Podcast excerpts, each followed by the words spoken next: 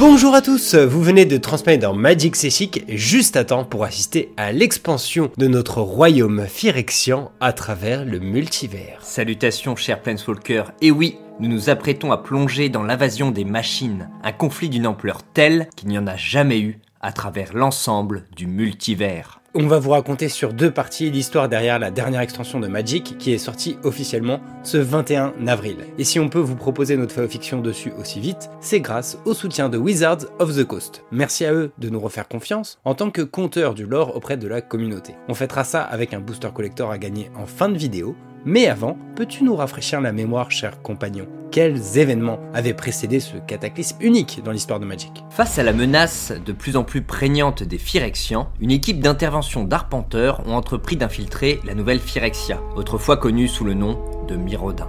Ils y retrouvent le puissant arpenteur Kos, à la tête de la résistance, et découvrent que l'hégémonie d'Eleshnorn est loin de faire l'unanimité. Alors que le Praetor rouge Urabrask a toujours été dissident, c'est au tour de la Praetor noire Sheoldred d'entrer en révolution. Mais la mère des machines attendait de pied ferme les Planeswalkers qui essuient une véritable débâcle. Alors que l'une d'entre eux a disparu, que cinq autres rejoignent les troupes ennemies, les trois rescapés ne peuvent qu'assister, impuissants, à la croissance accélérée de Brise Royaume, une copie maléfique de l'arbre monde de Kaldheim, grâce au pouvoir de Nissa, désormais corrompu. C'est précisément à cet instant que reprend notre récit lorsque nos héros, malgré tous leurs efforts, observent de multiples percées de présages, qui sont autant de portes vers les mondes du multivers, traversées par les troupes innombrables créées par Jinji Taxias. Euh, est-ce qu'il reste du halo dans la cave? On verra bien, car c'est parti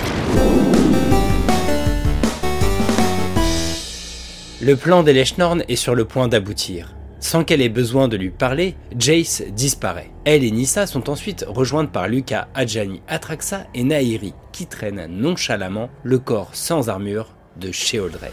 L'insurrection de la Praetor Noire a été matée avant d'aboutir à sa capture. Les trois arpenteurs survivants, Kaya, Tivar et Kaito, assistent à la scène et deviennent eux aussi des prisonniers, quand la mère des machines demande à Nairi de les immobiliser dans une prison de pierre. Ils seront peut-être épargnés, afin d'annoncer que le multivers sera inéluctablement uni sous la bannière de Phyrexia après leur défaite. En entendant parler d'unité, les insultes de Sheoldred à l'égard des Lechnorn fusent, puis s'éteignent sous un puissant coup de hache du léonin Adjani.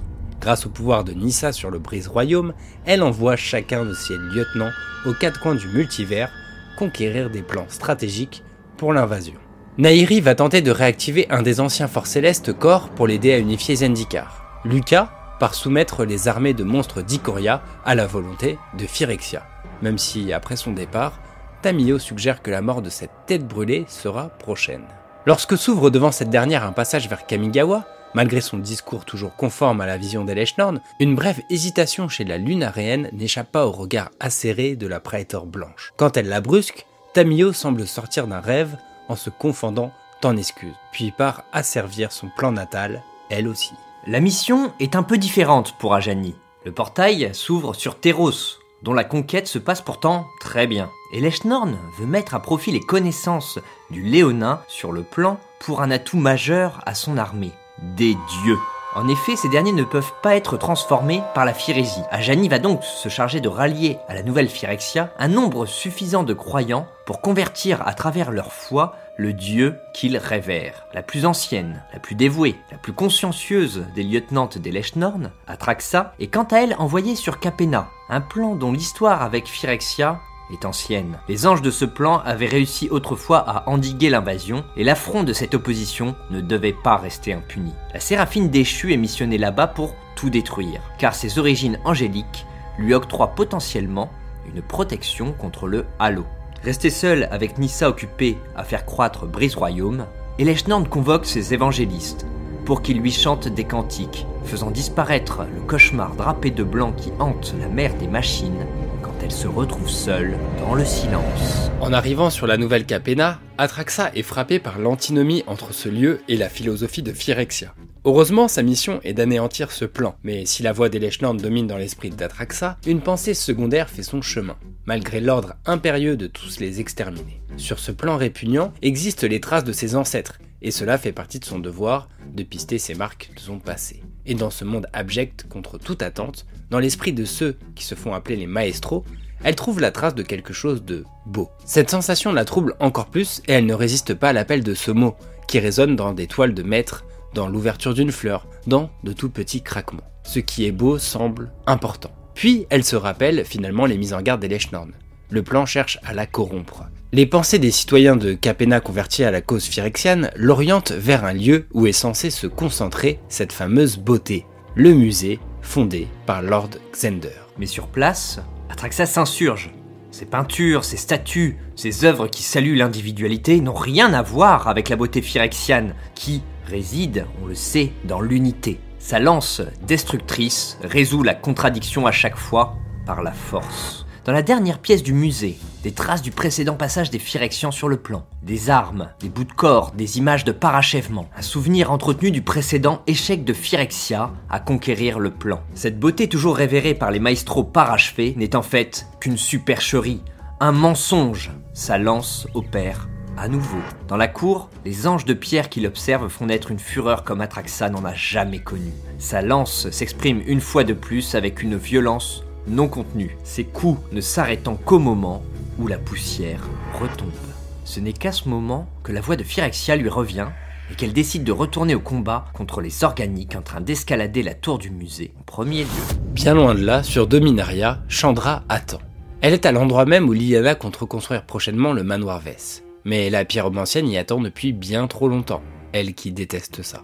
Alors certes, la cuisine de Vivienne est délicieuse, mais elle ronge d'autant plus son frein que Liliana est aussi impatiente qu'elle. Pour tromper l'ennui, elle s'intéresse à la dryade Vren et tente de l'aider à maîtriser ce feu interne qui ronge immanquablement ses hôtes. Pour cela, elle pioche dans les enseignements que Jaya lui prodiguait. Elle essaie d'imiter la pédagogie si efficace et bienveillante d'Adjani. Cet entraînement surprise est interrompu par l'arrivée des trois survivants, Kaya, Tivar et Kaito, qui ont réussi à s'échapper lorsque Norn a envoyé Nairi à servir Zendikar. Dans la précipitation, il raconte comment la Praetor Blanche a empêché leur escouade d'anéantir l'invasion des machines. Comment la copie maléfique de l'Arbre Monde perce actuellement des percées de présage sur un nombre croissant de plans. Comment ni Nissa, ni Jace n'ont pu échapper à un destin funeste. L'échange, décousu et pessimiste, retrouve un peu de cadre avec l'arrivée de Vivien. Cette dernière est certaine qu'Elspeth est en vie quelque part dans le multivers. Si l'ensemble des sentinelles présentes se décident à partir protéger leur plan d'origine, Chandra, elle, est déterminée à retourner sur la nouvelle Phyrexia. Selon elle, la seule façon de régler ce problème est de le faire à la source. Le ton monte,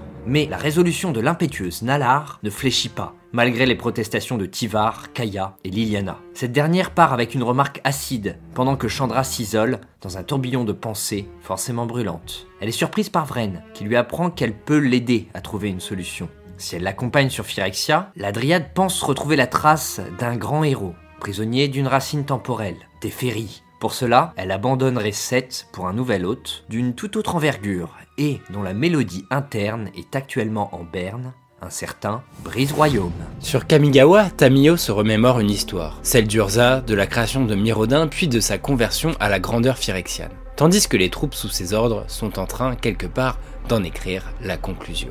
Elle, qui les a toujours récoltées, les histoires, ressent une véritable étrangeté en en devenant si pleinement actrice. Au plus profond d'elle, il y a aussi autre chose. Une incompréhension dans son acte de fonder ainsi une plus grande famille, une famille qui unira tout le multivers. Malgré tout, elle réprime ce sentiment et dirige son regard vers Boseiju en déployant un parchemin. Le plus vieil arbre de Kamigawa explose alors dans un mélange d'éclats, de branches et d'huile phyrexiane. Plus bas, dans les rues, Kaya découvre l'horreur. La maîtresse de guilde Orzov aurait dû retourner sur Ravnica, mais la cité monde, lieu de passage de multiples arpenteurs, est sous la garde de Teio, dont la protection est la raison d'être d'une part. D'autre part, il faut avouer que Ralzarek n'a vécu que pour un moment comme celui-là, où exprimer librement sa créativité insondable, ayant même des pistes pour éradiquer la phyrésie. C'est la première fois qu'elle vit une expérience aussi brutale. Un plan subissant une invasion est déroutant, écrasant. Mais Kaya n'est pas une observatrice. Malgré ses tripes en vrac suite au transplanage, elle s'élance, saute sur les toits, passe à travers les murs, aide ceux qui en ont besoin et dont elle croise la route. Puis, elle parvient à retrouver Kaito, le ninja étant déterminé à défendre son monde d'origine. Enfin réunis, leur objectif est simple atteindre Towashi, le quartier de Boseiju que Tamio vient d'éradiquer, pour l'empêcher de tout détruire de la même façon. Sur place, ils font la rencontre de Nashi, encore ébranlé de son affrontement avec Tezret, et encore plus de voir celle qui fut sa mère s'en prendre si violemment à ce quartier. Pourtant, il garde foi. il sent que la vraie Tamio est toujours tapie dans ce monstre biomécanique, que s'il arrive à lui parler, elle pourra reprendre le dessus. Lorsqu'il l'atteigne avec Kaito, le jeune Nezumi refuse de voir le caractère irréversible de la transformation d'une conteuse d'histoire altruiste en une cruelle prêtresse de mort. Malgré les complaintes de Nashi, rien ne semble ramener la Lunaréenne à qui elle fut jadis.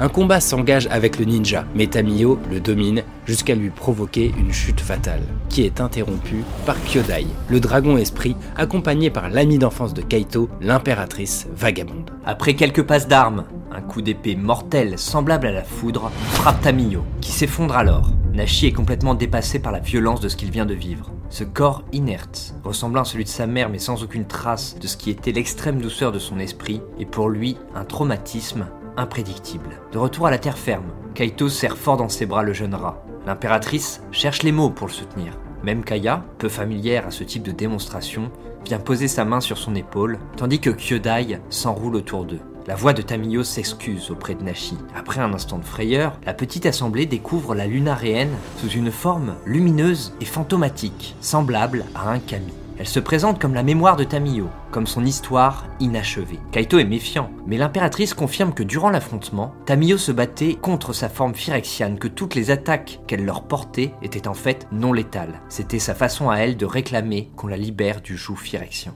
Laissant Nashi avec cette réminiscence de sa mère, Kaito retourne son attention sur les géants mécaniques qui s'opposent progressivement aux hordes phyrexianes. Un général est tombé, mais la guerre est loin d'être finie. En arrivant sur Kaldheim, plus précisément à Skemfar, la patrie des elfes, Taïvar ne peut que constater l'ampleur du désastre. Un sion corrompu de coma s'est enroulé autour de leur arbre-monde, tandis que les tambours de guerre résonnent, que le bruit du métal contre le métal et le goût du sang emplissent l'air. Trouvant son chemin jusqu'à son frère Harald, il lui explique rapidement comment les Phyrexians utilisent les corps des vaincus pour nourrir leurs propres troupes. Il insiste sur l'impossibilité pour les elfes de lutter seuls face à pareil ennemi. Comme pour confirmer ses dires, des Domskar s'ouvrent, amenant des bateaux entiers de nains, de voyants, de barbares, de carfels, de géants du feu, de trolls battant la marche martiale. Face aux monstruosités biomécaniques, Kaldheim est contre toute attente unie. Les elfes se précipitent sur les navires qui traversent d'autres percées de présage jusqu'au monde des Valkyries, pour faire face à des dizaines de milliers d'ennemis corrompus,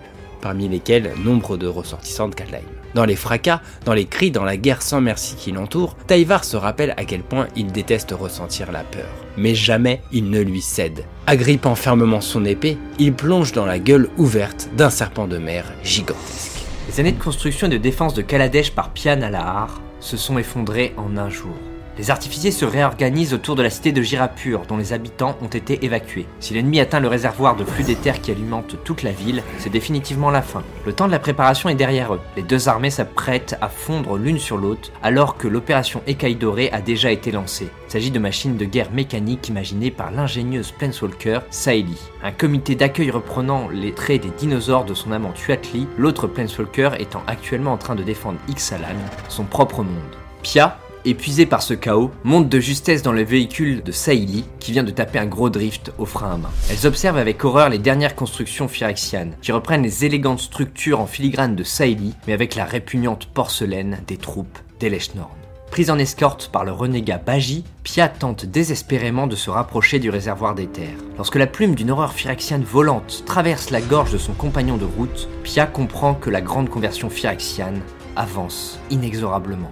Mais elle n'abandonne pas pour autant. Dans un mois, elle doit prendre le thé avec sa fille Chandra. Elle sera là pour l'accueillir. À ce moment-là, la pyromancienne est en train de mettre pour la première fois les pieds sur la nouvelle Phyrexia, la terre de métal qui fut autrefois Mirodin. Malgré les mises en garde de ses alliés, rien ne l'avait préparé à une atmosphère aussi oppressante. Elle rappelle les entrailles d'une bête en décrépitude. Les Phyrexians grouillants sont comme autant de nuisibles sur une charogne. Et rien n'avait présagé non plus l'immensité de l'arbre d'invasion dont elle et Vren n'arrivent juste pas à distinguer la taille. Il est partout autour d'eux. Par chance, c'est près d'un groupe de Mirans que portent leurs pas. Mirans menés par le puissant Kotz et l'inaltérable Melira. Quand le duo de flamboyantes arpenteuses explique qu'elles viennent fusionner Vren avec Brise Royaume, dans le but de retrouver le plus grand mage du temps bloqué dans un nœud dimensionnel, Kotz, n'ayant plus vraiment d'autres cordes à son arc, les emmène auprès du dissident Urabrask. Ce dernier, considérant avec indifférence la méfiance des dernières venues, les mène jusqu'à un endroit où il serait possible pour Chandra et Vren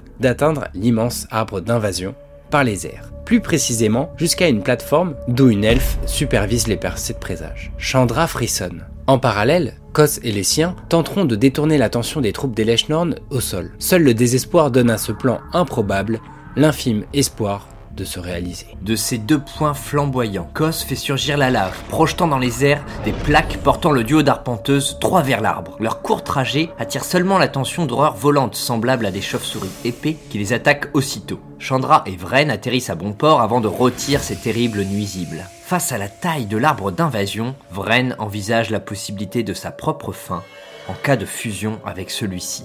À ce moment de doute s'ajoute l'apparition de Nissa, qui s'en prend brutalement à eux. Chandra avait mis fin à leur relation après le choc de la disparition de Gideon. Cependant, c'est une torture sans nom que de voir son grand amour perverti ainsi par Phyrexia, tout en conservant sa douce voix. Surtout quand les mots prononcés par l'elfe répètent sans âme la grande litanie d'intégration à la nation phyrexiane, d'un calme aseptisé, contrastant terriblement avec les assauts violents qu'elle leur assène à grands coups de pieux les paralysant. En quelques coups, l'ancienne animiste arrache Vren à 7 et débite celui-ci en petit bois. Les mots manquent à Chandra, tandis que ceux de Nissa se font de plus en plus blessants, diminuant encore la pyromancienne qui ne parvient pas à lever la moindre petite flamèche contre son ancienne amante. Elle regarde autour d'elle et découvre enfin que les mirants censés faire diversion sont largement maîtrisés, a priori depuis longtemps. Ce n'est qu'à ce moment qu'elle comprend. Le chemin pour trouver Kos, pour arriver à l'arbre monde, si tout cela a été facile, c'est parce qu'Eleshnorn l'a accepté. Pire encore, c'est parce que dans sa nouvelle perversion, Nissa voulait accueillir elle-même Chandra pour l'inviter à rejoindre l'unité. Pour offrir à Vren le temps d'atteindre Brise Royaume, elle puise en elle toute la patience que la défunte Jaya lui avait appris. Elle tente d'absorber la violence comme Feu Gideon savait si bien le faire pour les autres. La rage bout en elle lorsque Nissa reprend le contrôle, lui dit qu'elle lui manque, l'invite à nouveau à rejoindre Phyrexia pour être enfin réunis. Chandra répond posément que non, et lorsque le voile de tendresse se déchire sur le visage de Nissa, son poing enflammé part en direction de la plateforme à leurs pieds qui explose.